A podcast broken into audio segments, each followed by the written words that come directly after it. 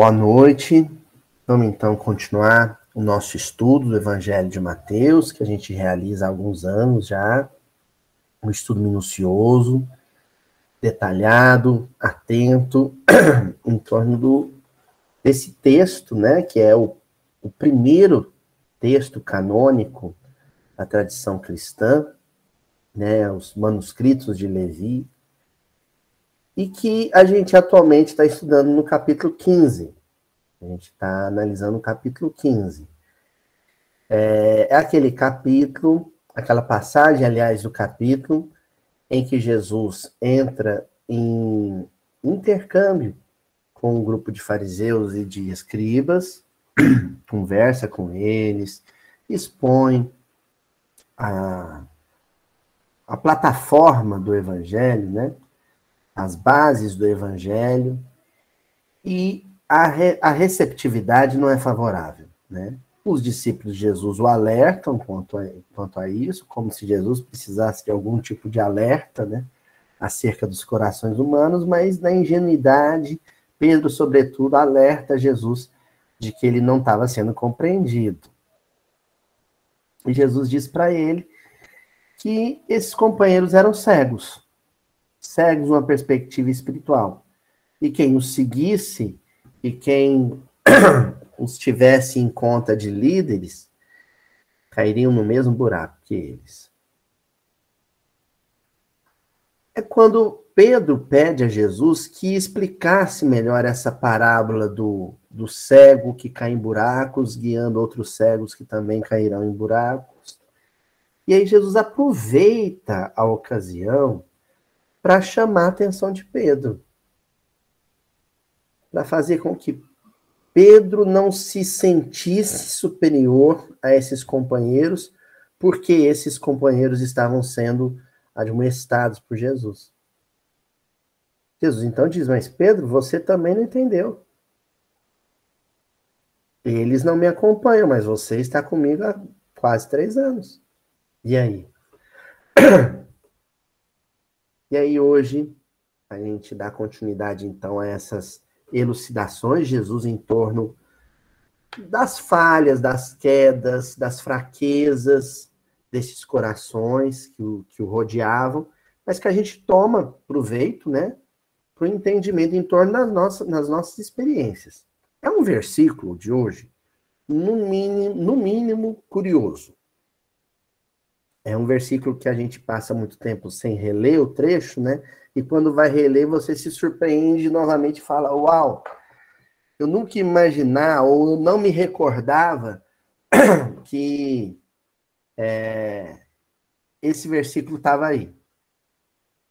Nós estamos falando do versículo 17 do capítulo 15 do Evangelho de Mateus. E eu gostei muito da tradução do Haroldo para esse versículo, porque ele foi mais direto, ele foi mais explícito, né? Para ajudar o leitor do livro a entender do que se trata, né?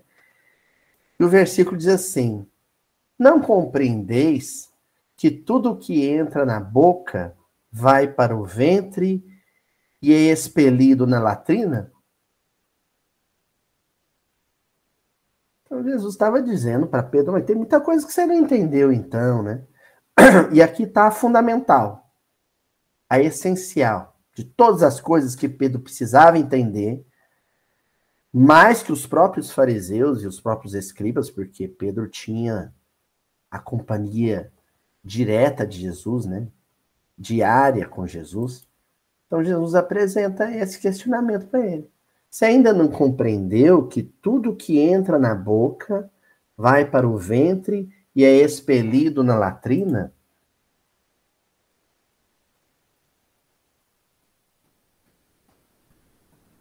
Bom, as três palavrinhas chaves, as três palavrinhas conectadas que vão fomentar o estudo de hoje é boca, ventre e latrina.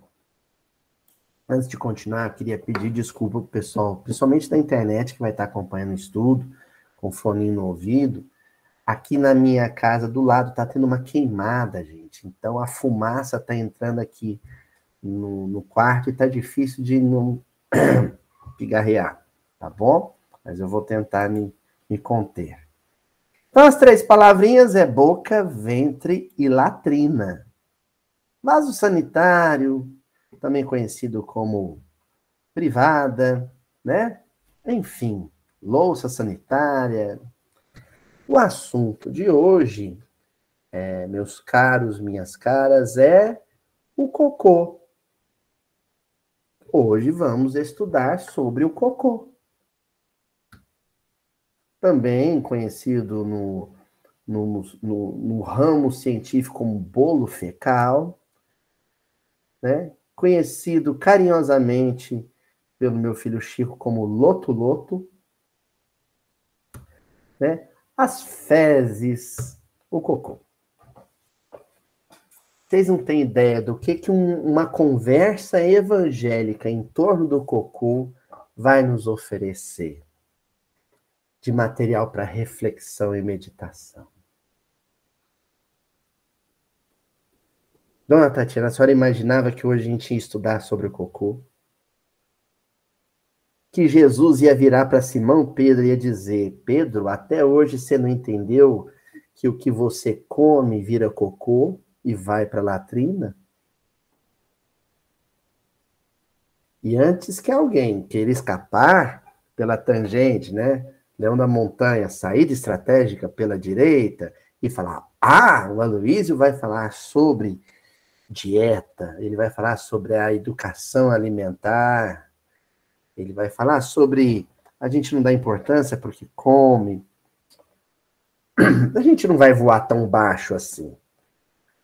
Uma discussão de quase uma hora sobre o cocô nos permite voar mais alto. Gente,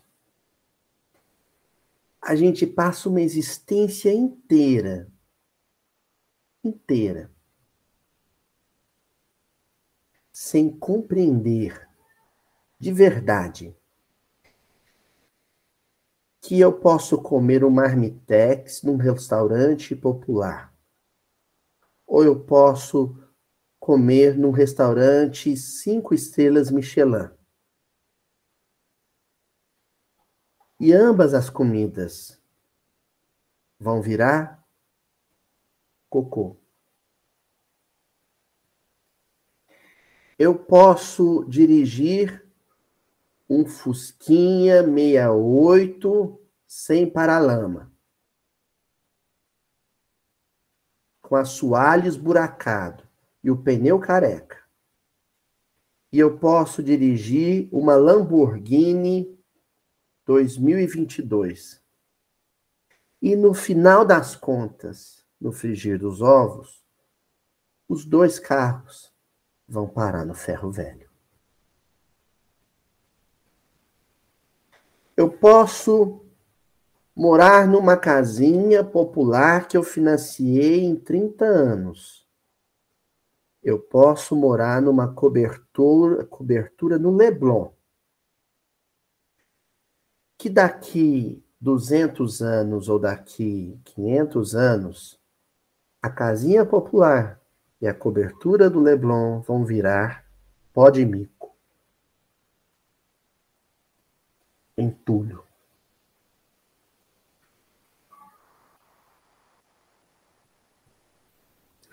Tudo muda o tempo todo. E aquilo que é bem material aquilo que é patrimônio material, aquilo que é riqueza material, da comida à moradia, do, do transporte à roupa, só tem um destino: voltar para a terra. Como sucata, como poeira, como trapo, como esterco.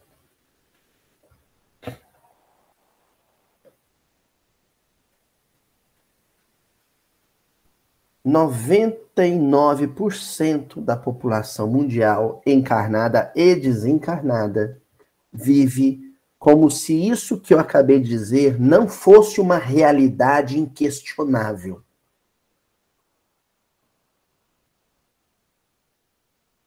Vive como se isso que eu acabei de dizer não fosse a verdade mais absoluta.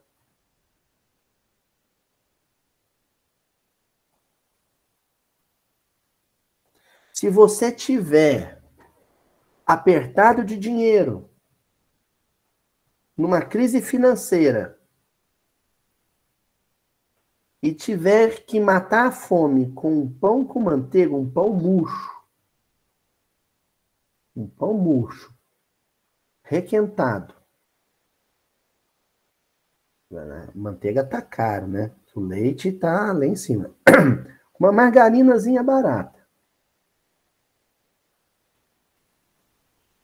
Horas depois que você comer esse pãozinho, ele vai ter virado cocô. Se você tiver rasgando dinheiro, de tanto dinheiro, sentar num. Vou falar o nome lá no, sei lá, na, na churrascaria, no, no, como é que é? Tem aquela lá no Rio de Janeiro famoso, Porcão. Acho que é por, o Porcão. Ou lá no Coco Bambu, ou lá na lá no Dom, restaurante do Alex Atala em São Paulo. Se você sentar lá e pagar 500 reais num prato, ele vai virar cocô. Igual o pão com margarina. A mesma coisa.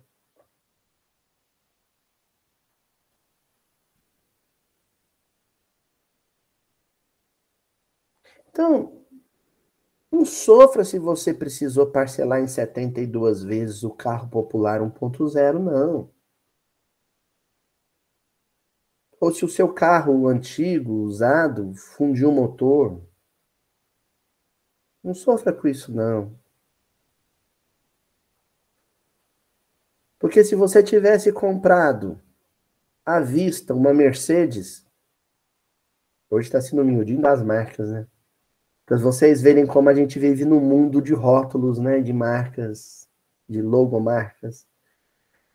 No final das contas, a ferrugem agirá. Se você comprar uma camisa no brechózinho, né, numa promoção, ou se você comprar a camisa em Paris, numa loja de grife, vai rasgar, vai virar pano de chão. Do mesmo jeito.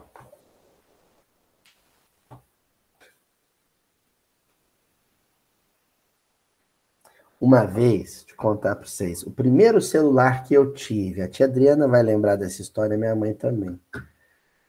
Era, assim, uma novidade da novidade da novidade.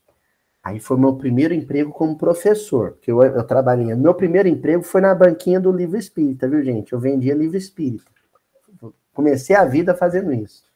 Aí depois, o primeiro emprego como professor, aí ganhei um dinheirinho a mais, né? Ah, aí foi quando surgiu. Vocês lembram? Do, tinha um Nokia, né? Tinha uma anteninha assim. Eu lembro até o modelo, era 5125. Nokia 5125. A Nokia nem fabrica celular mais, eu acho. E aí eu fui, entrei, era época de Natal. Entrei na loja, comprei um celular. Saí do celu com o celular já tudo arrumadinho. Aí esses, esses celulares antigos, eles tinham uma capinha de couro com zíper e uma presilha para você colocar na calça. Quem se lembra disso?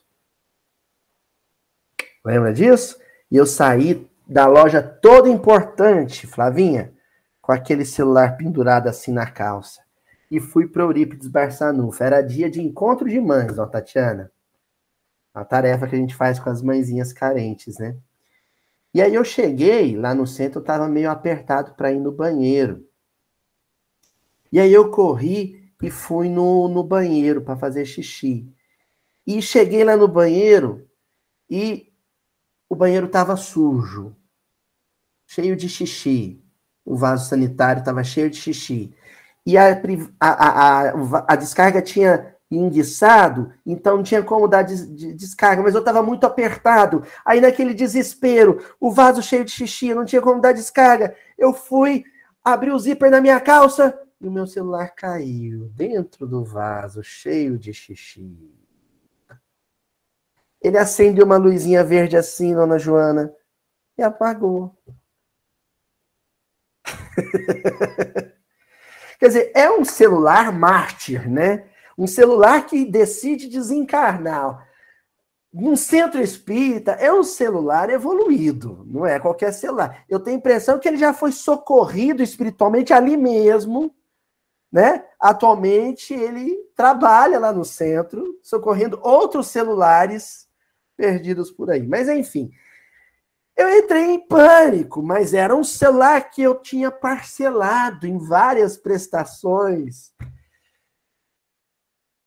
Pego, não pego, pego, não pego, peguei o, o. Enfiei a mão no vaso de xixi e peguei o celular. Olha o grau de materialismo deste homem. Dentro do centro espírita, eu enfiei a mão no vaso de xixi. Aquele desespero, lava a mão, chama os meninos da mocidade que estava lá, na época eu coordenava a mocidade. Me ajuda aqui, gente, me ajuda. Aí tinha um, um, um menino que entendia, falou: calma, não pode ligar, tem que desmontar e secar. Eu sei que foi logo depois do encontro de mães, a gente ia ter reunião de mocidade, arrumaram um ventilador. Ele desmontou meu celular todinho, pôs um ventilador em cima do celular para secá-lo recendeu um cheiro de xixi danado durante a reunião. Você se lembra disso, tia Adriana? Tia Adriana estava ali presente, é testemunha ocular do fato. Aí alguém disse assim: calma, que ele está na garantia. Hoje acho que nem tem mais isso de garantia de celular, né?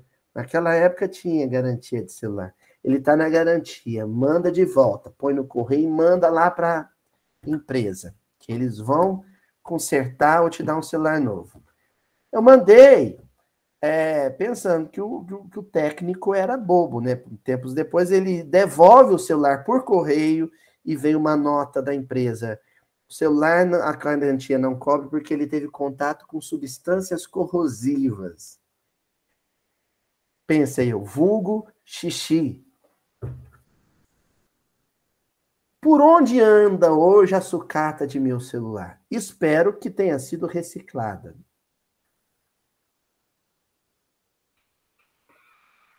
Meu, eu, eu tive um, um, um, uma hora, uma hora e meia, do centro da cidade onde eu estava até o grupo espiritual de Passando. Eu tive uma hora e meia de desfrute do meu celular Nokia 5125, o meu primeiro celular. Depois você vive uma experiência dessa, e é claro, é óbvio que os espíritos, ao abrirmos nós o evangelho ao acaso, na mocidade, saiu o desprendimento dos bens terrenos, que os benfeitores não iam perder esta oportunidade de me puxar a orelha, né? É, é claro que sim. O que aconteceu com o meu celular é o que vai acontecer com o computador que vocês têm na frente agora, ou o celularzinho que vocês têm na frente agora. Fizemos essa introdução de alguns bons minutos aqui, para dizer que, brincadeira à parte, o tema não é o cocô. O tema é a transitoriedade de tudo. A transitoriedade de tudo. E se tudo que está ao meu redor é transitório, se a única coisa eterna é o sentimento, é o afeto, não vale a pena, não compensa comprometer as relações humanas, comprometer nossas relações com o próximo por causa de um celular, por causa de um carro, por causa de um apartamento, por causa de um bife. Eu sei que todo mundo aqui já teve uma briga em casa por causa do último bife. Ou pelo menos o bife com gordurinha, que me perdoem os veganos. Não vale a pena. O nosso cálculo, a nossa racionalidade, a nossa lógica tem que ser regida pelo coração, não pela razão, não pelo cérebro. Porque se for pelo cérebro, a gente sempre vai considerar que a perda de um bem material é um prejuízo. O único prejuízo real da vida é perder um amigo, é perder um afeto, é abalar uma relação humana. Não existe bem material no mundo que justifique o afastamento afetivo de alguém que a gente ama. Ou a alegria de alguém que a gente nem conheça. Me vem à cabeça agora a famosa história do Chico tomando a sopa com barata. Acho que muita gente aqui conhece. Ou não. Quem não conhece essa história, levanta a mão, só para eu saber se, se ela é inédita. Ah, ela é quase que inédita, pelo menos aqui no grupo. Ótimo, né? O Chico, ele morava ainda em Pedro Leopoldo, trabalhava na fazenda Modelo e sempre ia almoçar na casa de uma pessoa muito querida, mas também de condição material muito humilde. Então, às vezes, ele não conseguia ir em casa, ele ia sempre visitar essa pessoa de condição muito humilde. Era uma senhora. Nós não estamos de modo algum trelando a condição humilde ao conteúdo da sopa que eu vou mencionar. Nós estamos falando sobre o sacrifício com que a pessoa servia um prato de comida para o Chico Xavier. E, ao mesmo tempo, a alegria com que essa pessoa servia um prato de comida para o Chico Xavier. Um dia o Chico foi comer na casa dessa senhora, numa dessas refeições que ela oferecia com muito amor, e ela serviu para o Chico um pratinho de sopa. E o Chico estava com muita fome, e a sopinha estava muito cheirosa, e estava com a carinha muito boa.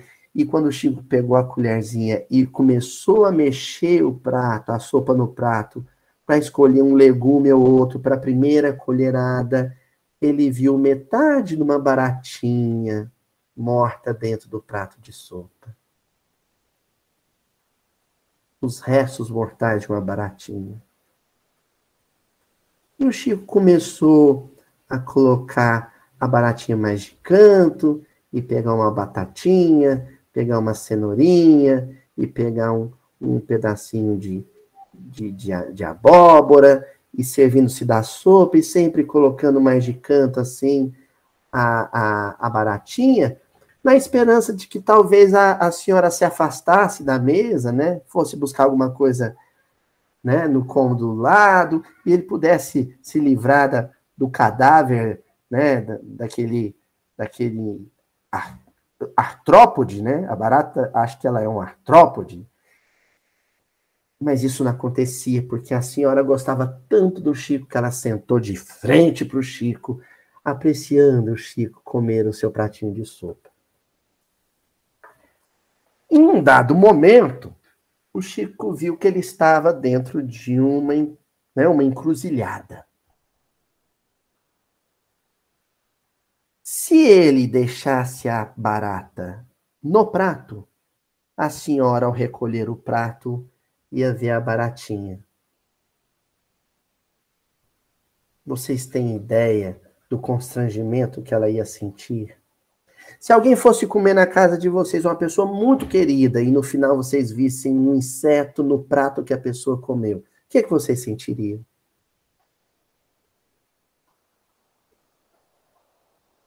O Chico, então, ele calculou, ele raciocinou, ele ponderou com o coração. E, por certo, Chico conhecia capítulo 15, versículo 17 do Evangelho de Mateus. O Chico, ao raciocinar com o coração, pensou: se eu tomar a sopa sem barata, ela vai virar cocô. Se eu tomar a sopa e engolir a barata, a sopa e a barata vão virar cocô. Que escolha fazer? Se eu tomar a sopa sem barata, a sopa que vai virar cocô, a senhora vai continuar sorrindo. Perdão, a senhora vai ficar triste. E se eu tomar ela com a baratinha e a pessoa nem notar, ela vai continuar sorrindo. A escolha, inevitavelmente, foi aquela amizade. Foi a alegria e a felicidade de um amigo. Chico não pensou duas vezes. Ele botou a baratinha na boca, engoliu com nobreza espiritual a baratinha, que no final das contas virou o quê? Um cocô chaveriano. um cocô xavieriano. Um cocô iluminado. O cocô da amizade. O cocô da caridade. O cocô da resignação. O cocô de quem come uma barata para não ferir o semelhante. Por muito menos a gente humilha muito garçom por aí. Mas vamos ao texto então. Hoje eu selecionei uma pérola do, da, do livro Revista Espírita, né? O, um dos volumes da Revista Espírita, ano 4, outubro de 1861. Um texto de, pasmem, Dante Alighieri, né? o Dante Alighieri da Divina Comédia, né? o Dante Alighieri apaixonado pela Beatriz, né? O texto se chama o Coliseu.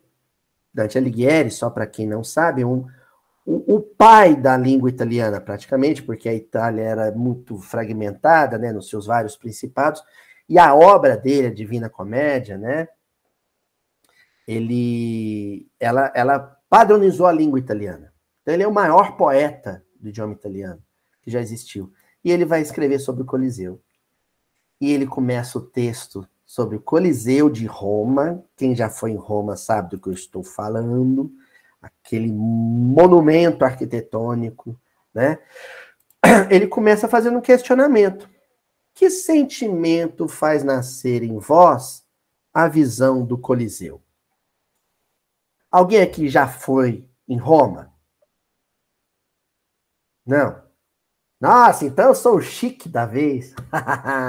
eu já fui em Roma. Tati, Adriana, já fui em Roma. Nessa existência, não adianta, né? É, e em outras, né? O, o Coliseu, ele assusta, assim, porque ele é, ele é, ele é perto do, de outras ruínas, né? Da, da, da, de Roma, mas ele assusta porque as outras são ruínas e o Coliseu está bem inteiro, sabe? Relativamente muito inteiro. E ele é enorme. O primeiro sentimento que você tem é o de espanto, é de reconhecer a grandiosidade arquitetônica daquilo. Né? Você só olha para aquilo que está inteiro, para aquilo que ainda está lá. Mas você não para para pensar daquilo que já não está lá mais. Entendeu? Você não para para pensar no que não está, no que já virou pó, é preciso você ler um texto como esse para você parar e pensar. De fato, né? Não é uma construção. É uma ruína. Uma ruína. Um escombro. Tanto que ele, o Dante Alighieri, começa dizendo assim, sobre o tal sentimento. O produzido pelo aspecto de toda ruína, tristeza. Olha o que ele está dizendo. Gente, 1861. Que sentimento você tem ao parar de frente a pirâmide do Egito? O sentimento que se tem quando você vê toda coisa em ruínas. Tristeza. Suas vastas e belas proporções lembram todo um mundo de grandeza, mas sua decrepitude invariavelmente leva o pensamento para a fragilidade das coisas humanas. O Coliseu é a ruína decrépita de um circo de horrores, de um circo de morticínio, de execuções sumárias.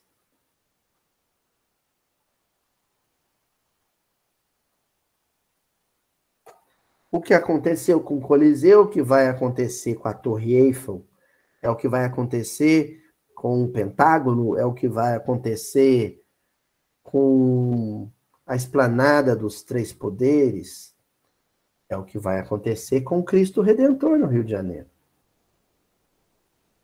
inevitavelmente. É o que eu vi que está acontecendo com o Partenon em Atenas. É o que está acontecendo nas pirâmides do Egito. É o que vai acontecer com a casa de vocês. É, a gente luta tanto, batalha tanto, né? Vocês viram ver uma pessoa falar para mim, a gente trabalha tanto para ter as coisas, né? para depois vir um vagabundo e levar o que a gente tem. Até vou dar, vou, vou dar um desconto, porque esse caso é muito triste. Eu estava lá no Detran, gente. Olha só como é que é as coisas, olha. Eu estava no Detran. O Detran, ó, Detran INSS é um lugar onde a gente estuda a doutrina espírita ao vivo e a cores e não é por livro. É só você puxar a língua do sujeito que está na frente da fila que o de trás já começa a contar uma história parecida e quando você vê, tá uma cartaz coletiva. E eu estava lá no Detran, a porta fechada, né? O portão fechado, a hora do almoço, não abria. Aí os coitados que estavam lá na fila debaixo do sol começa para o tempo passar, puxar papo um com o outro, né? E eu tenho, claro, o meu assunto chamariz, né? É aquele assunto que, quando eu abro a boca para falar dele, eu tenho a atenção de todos, que é a minha hérnia de disco, de estimação. Então, imediatamente, eu limpei o suor da testa e disse: Eita, que o meu ciático hoje está doendo, e esse povo não deixa nem a cadeirinha aqui de fora. Aí todo mundo já olha para mim. Né? Você fica na esperança que, nossa, né, que alguém morra de dó de você. Né? Então você sofre de, do nervo ciático mas eu fui um lugar onde tem sempre alguém que sofre mais. O cara da frente já falou assim: eu, moço, que nem podia estar tá aqui, estou no meu dia de folga. Tô, tinha que estar resolvendo outras coisas, eu estou aqui. Falei, mas o senhor é, é, coisa simples, né? O senhor vai entrar e vai sair. Ele, não, coisa simples nada, moço. Eu trabalho na empresa, né? Vamos falar aqui, todo mundo sabe, Codal, né? Trabalho na Codal, e aí o, pessoal de, de casa não, das outras cidades não sabe, é a empresa de abastecimento de água de Uberaba. Pois eu trabalho no Codal, né? E, e, juntei dinheiro muito tempo. Minha, minha, minha esposa passou no concurso da prefeitura. E aí, quando a gente teve um dinheirinho, resolvi comprar um carro zero. Andei uma semana com carro zero, por deixar a minha. Aí entra o machismo brasileiro, é óbvio, né? Ele fui deixar minha esposa dirigir, ela enfiou o carro no outro carro numa esquina, bateu o carro, amassou o carro.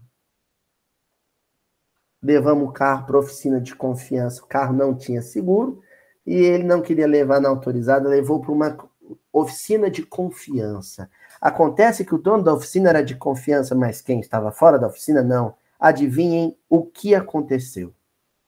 O carro deste infeliz foi roubado dentro da oficina invadiram a oficina, levaram uns dois ou três carros, o dele era um deles. Foram achar o carro todo desmontado lá no interior do Goiás, afora. Aí ele teve que. Aí o seguro já falou: é, a gente vai ressarcir, tem que avaliar, mas o senhor tem, tem que trazer ele. Aí o seguro pagou o guincho, o guincho trouxe o carro todo desmontado para a oficina, onde estava. Porque aí a, a, a, seguradora queria cobrar do dono da oficina, o dono da oficina falou que não tinha como pagar, que ia pagar com serviço. Então, enfim, esse moço sem carro. Aí esse moço sem carro vai no Detran porque tinha que dar a baixa para poder receber o, o dinheiro da seguradora caso o carro desse PT mesmo, e parece que ia dar. Acontece que Depois que abriu o portão, ele entrou. Na hora que ele estava voltando, ele cruzou por mim. Falei, e aí, deu certo? Ele falou assim: não, a moça disse que ou tenho que trazer o carro aqui, ou eu tenho que entrar na justiça. Aí ele ia entrar em contato com a seguradora para pegar um guincho, para levar o carro no Detran, para poder dar baixa no carro, para depois pegar o guincho e levar o carro de volta. Enfim, tem sempre alguém mais lascado que a gente, né? Mas tudo para dizer que um carro é como um coliseu, é igual a Torre Eiffel, é igual uma mansão, igual uma cobertura. É a mesma coisa. Igual o celular, dona Cintia está fazendo sinal. Você compra um carro zero, trabalha, né? E ele, e ele falou para mim, foi ele que disse essa frase. A gente trabalha a vida inteira para um vagabundo vir e levar o que é nosso, né, moço? E eu ouso completar. Se não for um assaltante, vai ser a ferrugem. Se não for a ferrugem, vai ser a maresia. Se não for a maresia, vai ser a traça. É inevitável. E aí continua Dante nessa mensagem. Tudo passa, e os monumentos que pareciam desafiar o tempo se desmoronam como para provar que só as obras de Deus são duráveis. Gente, vocês estão parando para refletir que esse texto que nós estamos lendo, que está conectado com o versículo de hoje, se dirige a princípio a um grupo de fariseus que adoravam um templo. E aí eu pergunto para vocês, cadê o templo de Jerusalém? Eu tive em Jerusalém, aí falava, ah, o muro das lamentações, eu achava que era um, um muro, uma parede do templo, não é, um muro de arrimo. é o muro de arrimo, nem é o muro do templo. O templo não existe. O templo de Jerusalém que sacerdotes, fariseus, escribas cultuavam, não existe. E agora eu vou falar uma coisa forte, viu? Eu sei que é forte e impactante. Por mais bonitinho, arrumadinho, pintadinho, que seja o centro espírita que vocês ajudaram a erguer, o destino de Todo centro espírita é o mesmo do Templo de Jerusalém. Virar pó de mico. Todos os centros espíritas do Brasil e de fora do Brasil vão virar ruínas. Então a gente não pode apegar nem ao centro. Ah, meu centrinho. Ah, eu amo tanto essa casa. Amar casa. Amar tijolo.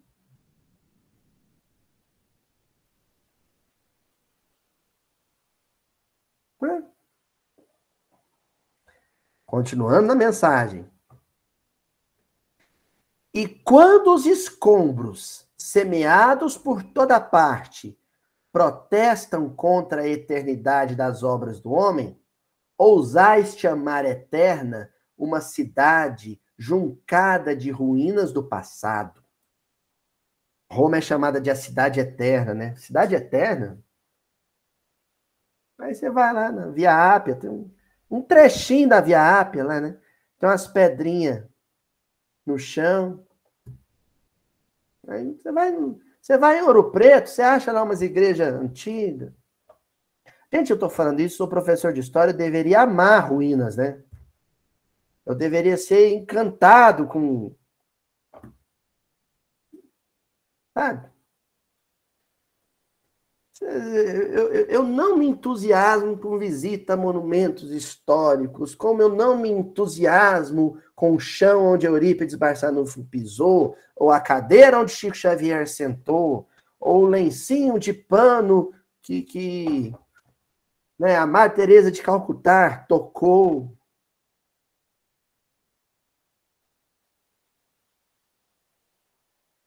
Sinceramente, sinceramente, eu não me entusiasmo com o Museu de Memórias do Chico Xavier. Não me encanta ver um bando de terno pendurado. Para mim, os ternos do Chico Xavier estariam muito mais bem aproveitados no corpo de alguém sem paletó.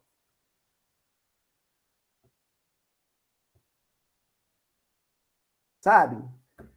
Nunca ninguém me viu chorando dentro da casa de Chico Xavier e nem vai me ver chorando na casa do Chico Xavier. Agora, muita gente já me viu em prantos lendo Paulo Estevam.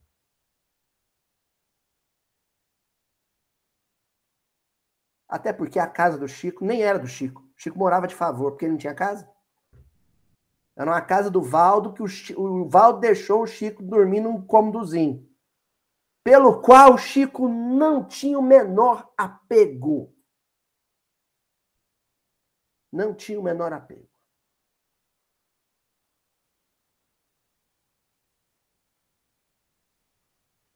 Bom, vou continuar com Dante né, depois dessa pausa dramática. Onde estás, Babilônia? Onde estás, Nínive?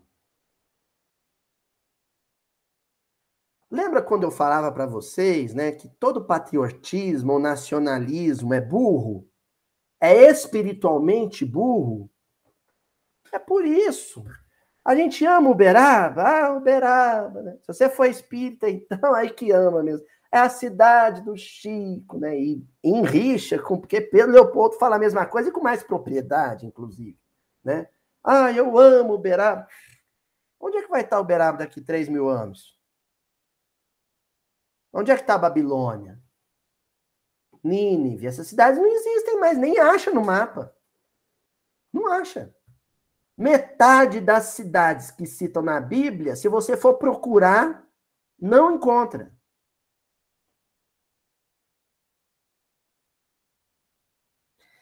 contar uma outra coisa curiosa sobre Jerusalém. Tinha um, um, guia lá em Jerusalém, quando eu estive lá, né, que falava assim: essa, é por essa rua Jesus passou com a cruz rumo ao Calvário. A Jerusalém do tempo de Jesus está sete metros abaixo das ruas da Jerusalém histórica de hoje. A Jerusalém histórica de hoje é medieval. Porque o tempo. A Jerusalém foi destruída e reconstruída tantas vezes toda vez que você ia construir, você construía em cima, se aterrava. Vocês já viram isso, né? Você vai demolir uma casa, aí pra, se você precisa nivelar o terreno, você usa o tijolo da, que você derrubou, não é assim? E aí eles iam construindo em cima. Então, a, a rua por onde Jesus andou está sete metros abaixo, no subsolo.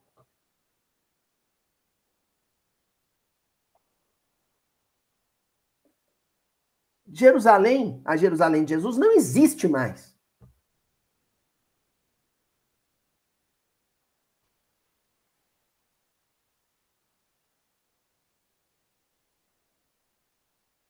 Luiz, o que você foi fazer lá? Curiosidade. Um dos piores defeitos de um professor de história. Curiosidade. A curiosidade. A curiosidade é que te faz formar história e depois sofrer com rinite porque fica mexendo em papel de 500 anos. Curiosidade científica.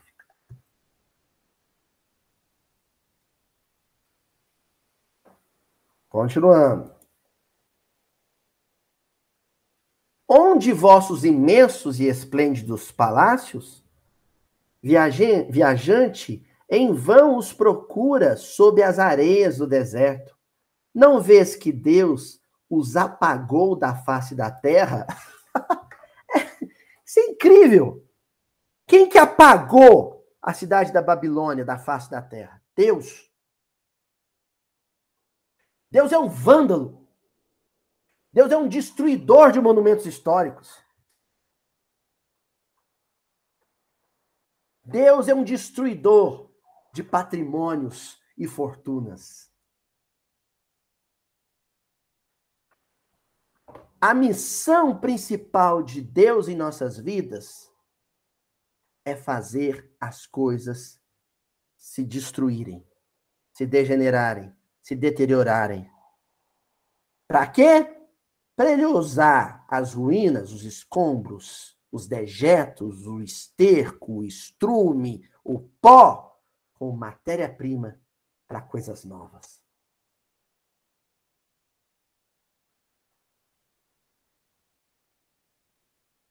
Deus é um devorador de mundos. Dos mundos que ele pariu.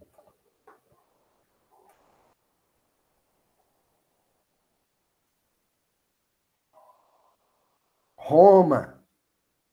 Esperas, pois, afrontar as leis da natureza?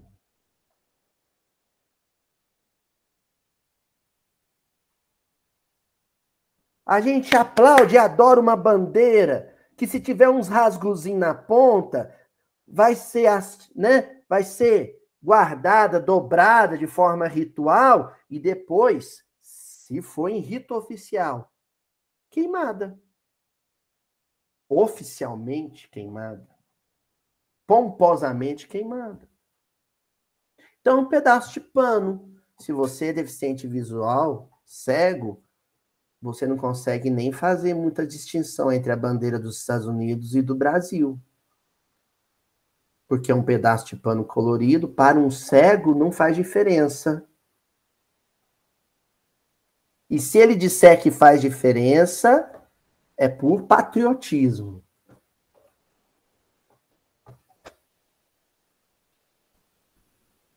Fecha os olhos e toca o tecido de três, quatro, cinco bandeiras. Você vai saber distinguir qual que é a chinesa e qual que é a russa?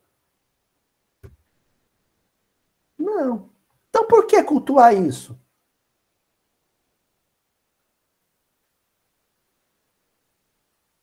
Para quê? O Dante está falando. Gente, o Dante era para ser o maior patriota italiano, né? Ele está falando da cultura dele, da tradição histórica dele. Eu estou falando da minha.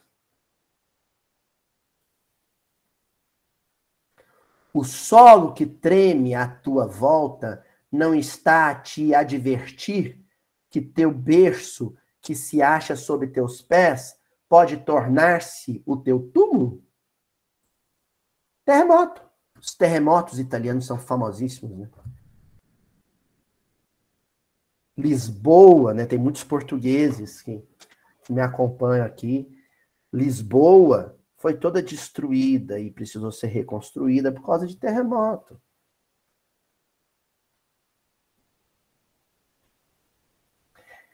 Uma das músicas né, que eu mais adoro se chama Águas de Março. É, o, Chico Buarque fala que é o samba mais bonito do mundo. E é. Pouca gente conhece a história dessa música. Mas o, o, o, Tom Jobim, ele tinha um sítio que ele nem adquiriu durante a carreira, não, era da família, que ficava num lugar chamado, chamado Poço Fundo, lá na região serrana do Rio. E ele ia para esse sítio, e foi nesse sítio que ele compôs Águas de Março, porque ele estava reformando o sítio. Mas era um lugar tão ermo, de vegetar, muita vegetação, né, na serra, e a estrada era de terra, de difícil acesso, e na época chuvosa, então, e aí os caminhões que estavam levando material de construção para ele construir a casa dos sonhos dele nesse sítio, tinham que enfrentar essa estrada terrível. E a gente sabe, né, pelo noticiário, tudo, aquela vegetação das encostas da Serra Fluminense desciam e enchia a estrada. E aí é da onde vem a letra. É pau, é pedra, é o fim do caminho, é um resto de toco, é um pouco sozinho. Ele está falando do sítio. É um caco de vidro. Então, ele ele está falando da, daquele processo. Construiu o Tom Jobim, depois de muito trabalho, construiu casa, a famosa casa do Tom Jobim em Poço Fundo. A casa onde ele compôs Águas de Março. São as águas de março fechando o verão, é promessa de vida no teu coração. Passaram-se as décadas, e aí teve aquele primeiro episódio de tragédia das chuvas na região serrana do Rio. Não esse último, o anterior. Eu estava assistindo a televisão, as imagens, de repente vi as imagens chocantes de alguém com o celular filmando a casa do Tom Jobim boiando na enxurrada e indo embora. Morro abaixo. A água veio arrastando a casa, ela ficou inteira por um tempo e de repente ela desapareceu no meio da água. Virou pau, virou pedra. Porque todo caminho material tem seu fim. Toda trajetória material, toda aventura sólida, tudo que é sólido desmancha no ar.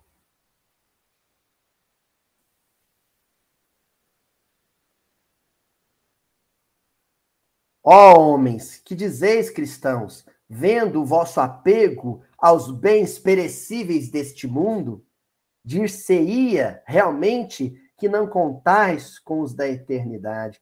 Aí o Dante vai direto no cristão, né? Do mesmo jeito que Jesus, na, na passagem, está fazendo com Pedro. Cristão apegado a bem material seguidor de nosso Senhor Jesus Cristo, que não tinha onde encostar a cabeça, numa pedra para encostar a cabeça. Jesus Cristo, que dormia de favor no barraquinho que o Pedro tinha de favor na propriedade que o irmão mais velho André tinha. Jesus não teve onde cair morto, literalmente. Porque se o José de, Arimateia não tivesse misericórdia e um pouco de apego material, e pegasse o corpo dele e colocasse num cantinho do túmulo da família, Jesus tinha sido jogado no montouro de Jerusalém e os abutres e os ratinhos tinham comido a carne de Jesus. E eu tenho certeza que Jesus teria ficado muito feliz do corpinho dele ser pasto para os animaizinhos que ele amava. Mas como os homens, os homens também cultuam corpos, embalsamaram o corpo dele, enfaixaram o corpo dele com mortalha judaica, puseram dentro de um túmulo, e aí Jesus fala o quê? Para depois ficar uma romaria aqui para ver meu corpo? Abra cadabra. E o corpinho de Jesus virou nem pó, virou fluido espiritual.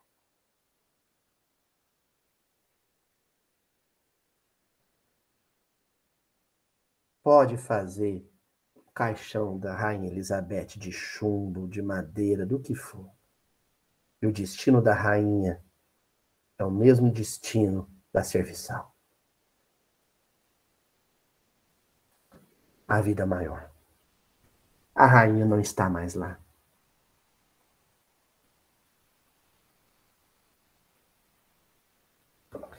Para a gente estar tá encerrando, a última frase, e a talvez a mais forte de Dante nessa mensagem da Revista Espírita, que olha, a gente substituindo os nomes, né, a toponímia aqui presente por qualquer outro lugar da terra e vale. Roma, que dizes imortal, possam os séculos futuros não buscar o teu lugar como hoje é procurado o da Babilônia. Roma, cidade imortal.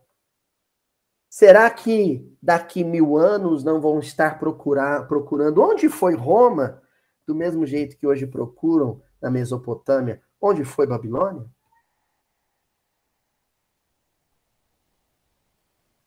Será que isso não vale para Uberaba, ou para São Paulo, para o Rio de Janeiro, ou para o planeta Terra? A minha casa é o infinito. E minha única propriedade é o meu pensamento. E o meu único bem, a capacidade de amar. Até a semana que vem, gente.